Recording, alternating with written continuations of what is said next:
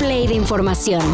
Titulares nacionales, internacionales, música, cine, deportes y ciencia en cinco minutos o menos. Cafeína. Vamos a ir al metro a echarle una porra porque el metro es chido. Sí. El metro es chido y no le hemos... hecho- O sea, nunca le hemos aplaudido. Sí. La línea 9 del metro de la CDMX suspenderá servicio en varias estaciones para realizar labores de urgente mantenimiento. Bueno, esto ya lo sabíamos desde hace semanas. Pero ahora ya tenemos los pelos de la burra en la mano, ¡Qué elegancia la de Francia! o sea, la información. Será a partir del 17 de diciembre cuando cierren las estaciones Pantitlán, Puebla y Ciudad Deportiva de la línea. Y como es costumbre, se ofrecerá transporte RTP para suplir el servicio. Y como también es costumbre, se dice cuándo se suspende el servicio, pero no cuándo regresará a la normalidad. Dicen las autoridades que igual y en cinco meses. Dicen.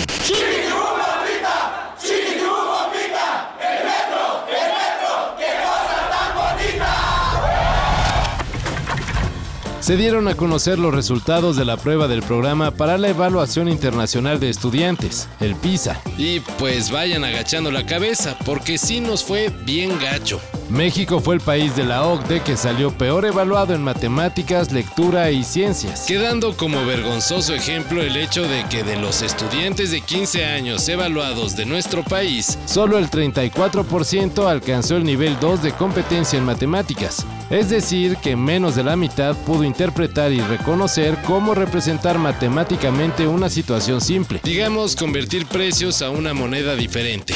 Quilomba. Identificación Erika repartirá entre, entre, entre cuatro niños. Nomás me faltó niños y ya. Pero no es razón para que llores. Es que la pegué. Este tipo de razonamiento casi básico lo lograron ejecutar el 85% de los estudiantes de países como Singapur, China, Japón y Estonia. Murió Danny Lane. El miembro fundador de los Moody Blues y Wings falleció ayer a los 79 años. La noticia fue confirmada por esposa del músico, Elizabeth Lane. En los 60, Danny Lane logró fama en Reino Unido con The Moody Blues, pero fue un trancazo mundial en los 70 cuando, junto a nada más y nada menos que Paul McCartney, cofundó Wings. Con el ex Beatle y Linda McCartney, Danny Lane lanzó siete discos de estudio, entre los que destacan Wings at the Speed of Sound, Venus and Mars, Back to the Egg y el exitoso Van on the Run.